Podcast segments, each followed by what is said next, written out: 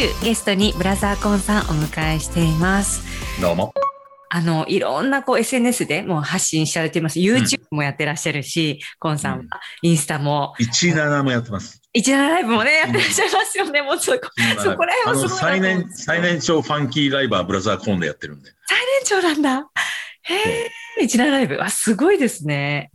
17。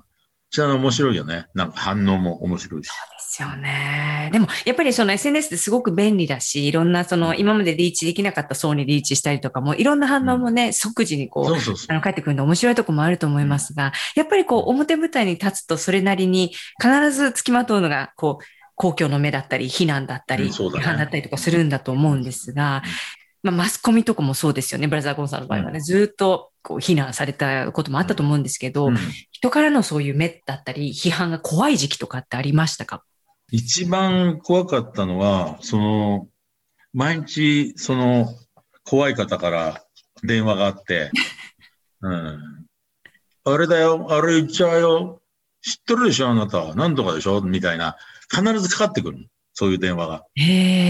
それで、あ、またかかっちゃった。で、普通に出て、それで何ですか？はい。えやってませんよ、そんなこと。はい。なんて。これ、こんなこと喋るの初めてなんだけど、それで、あのー覚えておいてくださいね。カチャって切れちゃう。それってあれですよね。まあもちろん、ゴンさんって暴力団との関係がないって、まあずっといろんなところでもおっしゃってますけど、はいはい例えばそのクラブとかで、で、なんか、あれですか、電話番号とか入手してかかってきて、直電がかかってくるみたいな。いや、もう調べるのは簡単なんで、そういうの多分。そういう人間は。怖いですね。直電ですよ、いつも。だから名前が出ない電話は大体それで。それで、あと記者に追っかけられてるっていうはい。ことがある、あったんで、いつでもどっかで帰るときに後ろを全部見て、タクシー乗っても後ろを見て、うんで、バイクっていうのが一番追っかけやすいっていうのは知ってるんで、で、バイクが最後までついてきたら、そこで降りて、反対側行って、またタクシー拾って乗って、それで路地をこう逃げて、それわかんないですよ。追っかけてきて。ないかもしれないんだけど、で、そのタクシーが、なんか、これ組んでんじゃないかと思ったり、それが何回か当たってたからね。だから余計なんだよね。そうですよそれがね。一人も当たってないだったらじゃん。で自分の妄想だって思うけど、それが事実だったら、店の前とかどっかの前に立ってるやつが、パッと目が合うと、もう、ああいつもそうかもしれないなと思っちゃって、こう、目をそらして、行って、ちょっと後ろを見ていないと、走って、大通り出て、タクシーを拾って逃げるとか、そういうことやってたもんね。そう、何にも悪い。いことしてないんだよ、俺。いや、悪いことしないのにそうもちろんもちろんそう、こどうするんですか？そういう恐怖心とか、なんかどうやって心を持ち直してたんですか？そ、そこその状態怖心、あのね、恐怖心っていうより、あの、迷惑かけたら悪いなし。何？うん。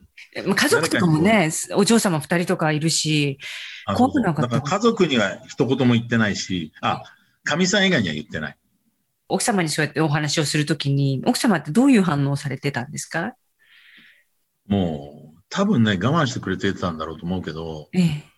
うん、なんだろう。耐えてくれてたかもしれないね、一緒にね。あ、一緒にこう話を聞いて、うん、うん。特に何かをするってわけじゃないんだけど、ずっと寄り添ってあそうそうそう。うん。下手に出ると、うんうん。またやられちゃうから、下手に出ない方がいいっていうようなことはいつも言ってたんで。あそうなんですね。もうただだと時が経すごい弱い立場の時ってあるじゃない、やっぱり。うんどう出てもこれ無理だっていう時。その時やっぱりさ、剣道の動く、俺剣道やってたんだけど、押さば引け、引かば押せっていうのがあるのよ。押してきたら引けと。うんうん。で、あっちが引いたら押していけと。それが剣道の極意なんだけど、あ、あ今その時だなと思った。誰か押してきたらこう引いとけと。なるほどね。それをずっと我慢することなんだけど、だから、それがうまくいったかもしれないね。大事だと思うんですよね。やっぱりその目の前の現実とか起きてることにどっぷり使ってると、もうこれが一生続くんじゃないかとか、こう、うんこれからもうなんか、こう、変わらないんじゃないかみたいなところってうんどうしても考えちゃうじゃないですか。でも、ちょっと客観的に、あ、これはなんか過ぎるものだと。そう。じっと耐える時期って絶対あるんだよ。もう何が起こってもじーっと耐える。うんで、時間が解決するっていう言葉はね、本当に当たってると思う。うん。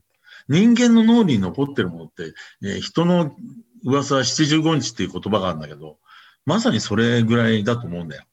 だから、なんか起こったら、絶対にもう、もう今日、今回はこれは待つ、待てと言われてるんだ。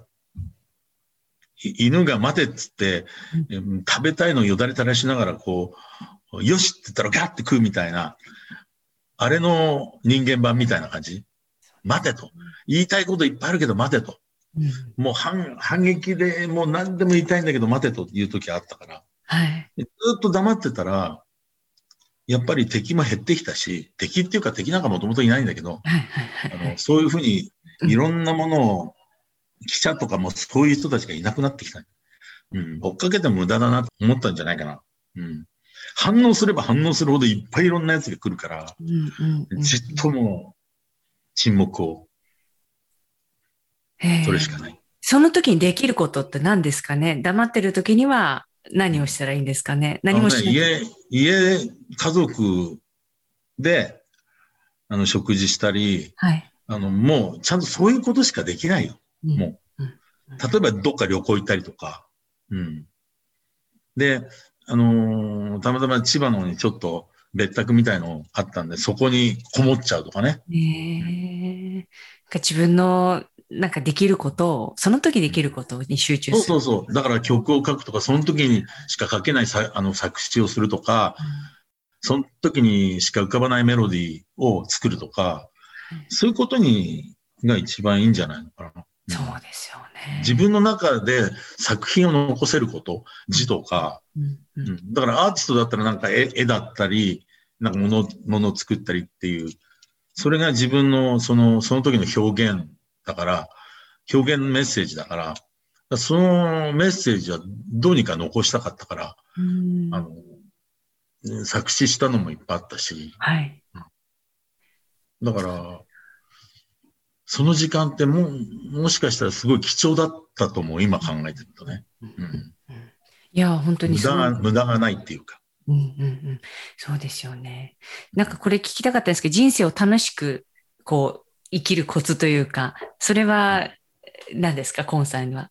今、若い人たちにアドバイスというか、あります楽しく生きるってね、うんあの、楽しいと自分で思うことは何でも楽しいと思うの。はい。だから、あの、一つ一つ何が楽しかったかなっていうのを箇条書きで書いて、はい。はい。で、例えば海行って、あの子とあれを食べたのが楽しかったとか、昔から今までこうなんか楽しいこと、孫が、あの、初めて笑って俺んとこ来てくれたとか、何でもいいからそういうの書いとくと、それをばっかり思い出すじゃない。はい。嫌なことじゃないから。うんうんうん、楽しいことだから。で、それの本を作って。ずーっと見るんだよ。なんか楽しいことってなんだっけなって忘れたら。悲しい時に。そうすると、それが頭に充満すると、そのなんか嫌なこととかあがすごくその精神的に軽減されるっていうか、そんなことはすごく必要だと思う。なるほど。自分で書いた文字ってね、あの、念、念とか、あの、気がこもるから、はいはい。そうすごくですよね、大事なの。うんそうですよね。そうですよね。え、じゃあ、コンさん、今でもたまにそうやって自分で思いをこう、あのね、楽しいことはそんな書かないんだけど、ええあの、昔は悔しいこともちょちょろっと書いたりとかしてたけど、今はその、写真とか、はい。すごくいい顔してる孫の写真とか、すごく自分が楽しかった時の写真とか、そういうのは、携帯とか、あの、パソコンに入れて撮ってある。うんうんうんうんだそれを見ればまた、ね。ああ、この頃この後あそこ行ったんだよなとか、例えばそういうことを思い出すだけでも、そうですよね。なんか本当それってすごいこう、単純作業なようでめちゃくちゃ意味があって、結局なんかそう自分のこのリソースをこう認め直すとか、そうそうそうそう自分が本当に好きなことってなんだろうっていうのが分かったりとか、そうそうそうあとなんか嫌なこと書き出すってすごいいいみたいなんですよ。このなんか感情を一回外に出出す、あの視覚化して出すと、あそれがなんかそう外そうそうに出るみたいなんですよね。じ自分のじゃあだから、もう全部念とか込められるからね。はいはいはいはい。一回出して、ね。そのまま、そのまま焼いちゃ、書いたもの焼いちゃってもいいし神社に持ってってお守りと一緒にね、ね、お焚き上げ お焚き上げね。そう、お焚き上げで。お焚き上げね。すごいですね。お守りってさ、はい。話変わるけど、お守りってさ、伊勢神宮でもなんでもさ、はい。みんなお,、ま、お参りしてから帰りに買っていく人多くない？あ、そうですね。ダメなんですよ、あれ。あれダメなんですか？あれは入った時にお守りを買って。で、自分の懐に入ったって意識を持ってからお参りすると、そこに入るんですよ、念が。そうなんだ。知らなかったです。だから、うん。行きに買ってお参りした後にそのお守りは効果が出るわけよ。ちゃんとこうやって、お願いします。なんとかお願いしますって言って、で、その後に買ったら、おま、あの、それはその、お願いしたことが入ってないからのお守りを買っちゃうことになるから。そうなんですか。それ知らなかっこたです。れダメなの。覚えときます。覚えておいてください。うん、覚えときます。ありがとう。だから、その、最初に買ってお参りしたお守りの方が効くってことですよ。なるほどね。変な話。なんか、すごいいいこと知りました。ありがとうございます。まあ、俺のその感じ方も、そんな感じなのかもしれないんだけど。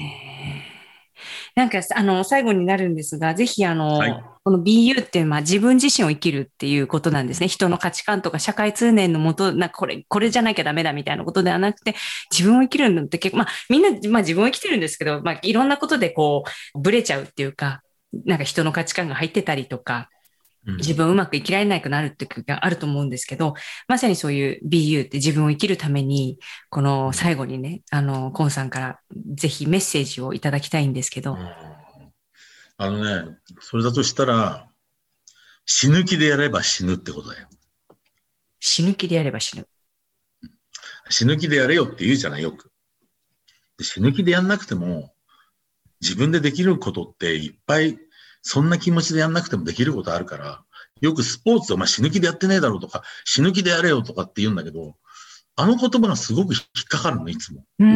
だ。から死ぬ気でやったら死ぬから、生きる気でやれ。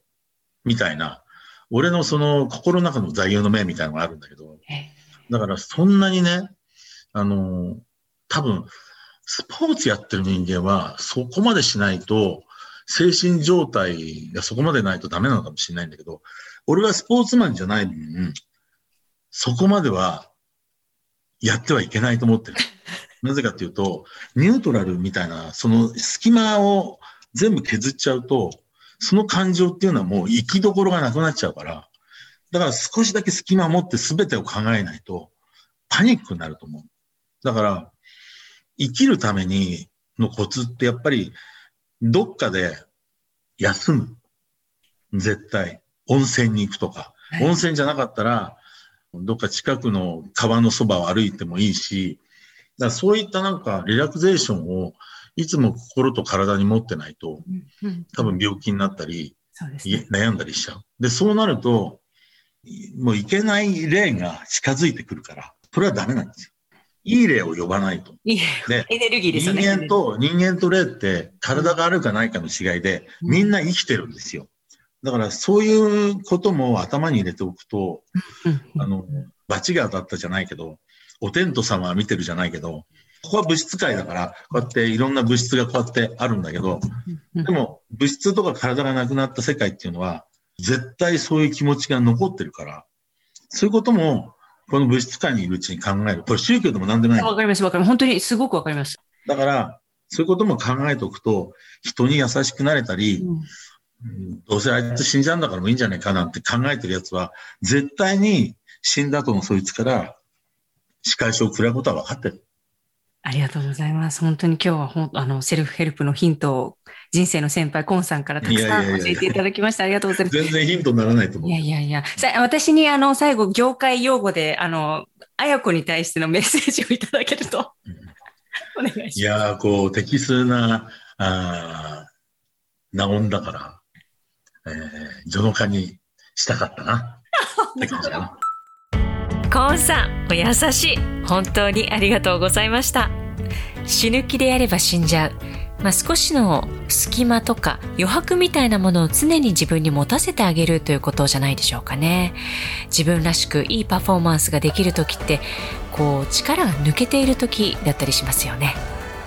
まさにその心の余裕がある感じがコーンさんです。大きな心でドーンと構えてくれている安心感といいますか、まあコンさんなら何でも受け止めてくれるんじゃないかなっていうそんななんかエネルギーが出ていてみんなの兄貴ブラザーコーンという感じが私はずっとね、えー、そんなところに魅力を感じていますが。具体的に気持ちの整理の仕方などもたくさん教えてくださってありがとうございました。楽しかったことを書き出すとかまあ、もやもやしていることも書き出すって燃やすなりなんなりして要はもうこの自分で自分のご機嫌を取っていくっていうことこれも一生で、ね、続くんじゃないかななんて思いましたよ。ライブパフォーマンスもすっごいかっこいいコンさんですが、今回こうやって精神性のお話もお伺いすることができて本当に嬉しかったです。どうもありがとうございました。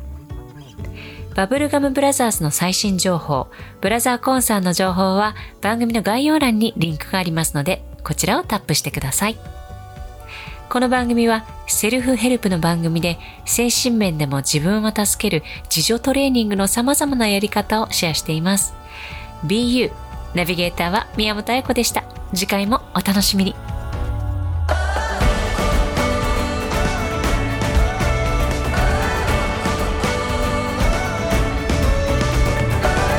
This BU podcast was produced by me and my director, Yoko Tada. Special thanks to my dear friend, Brother Korn, and his team members from Sunrise Japan.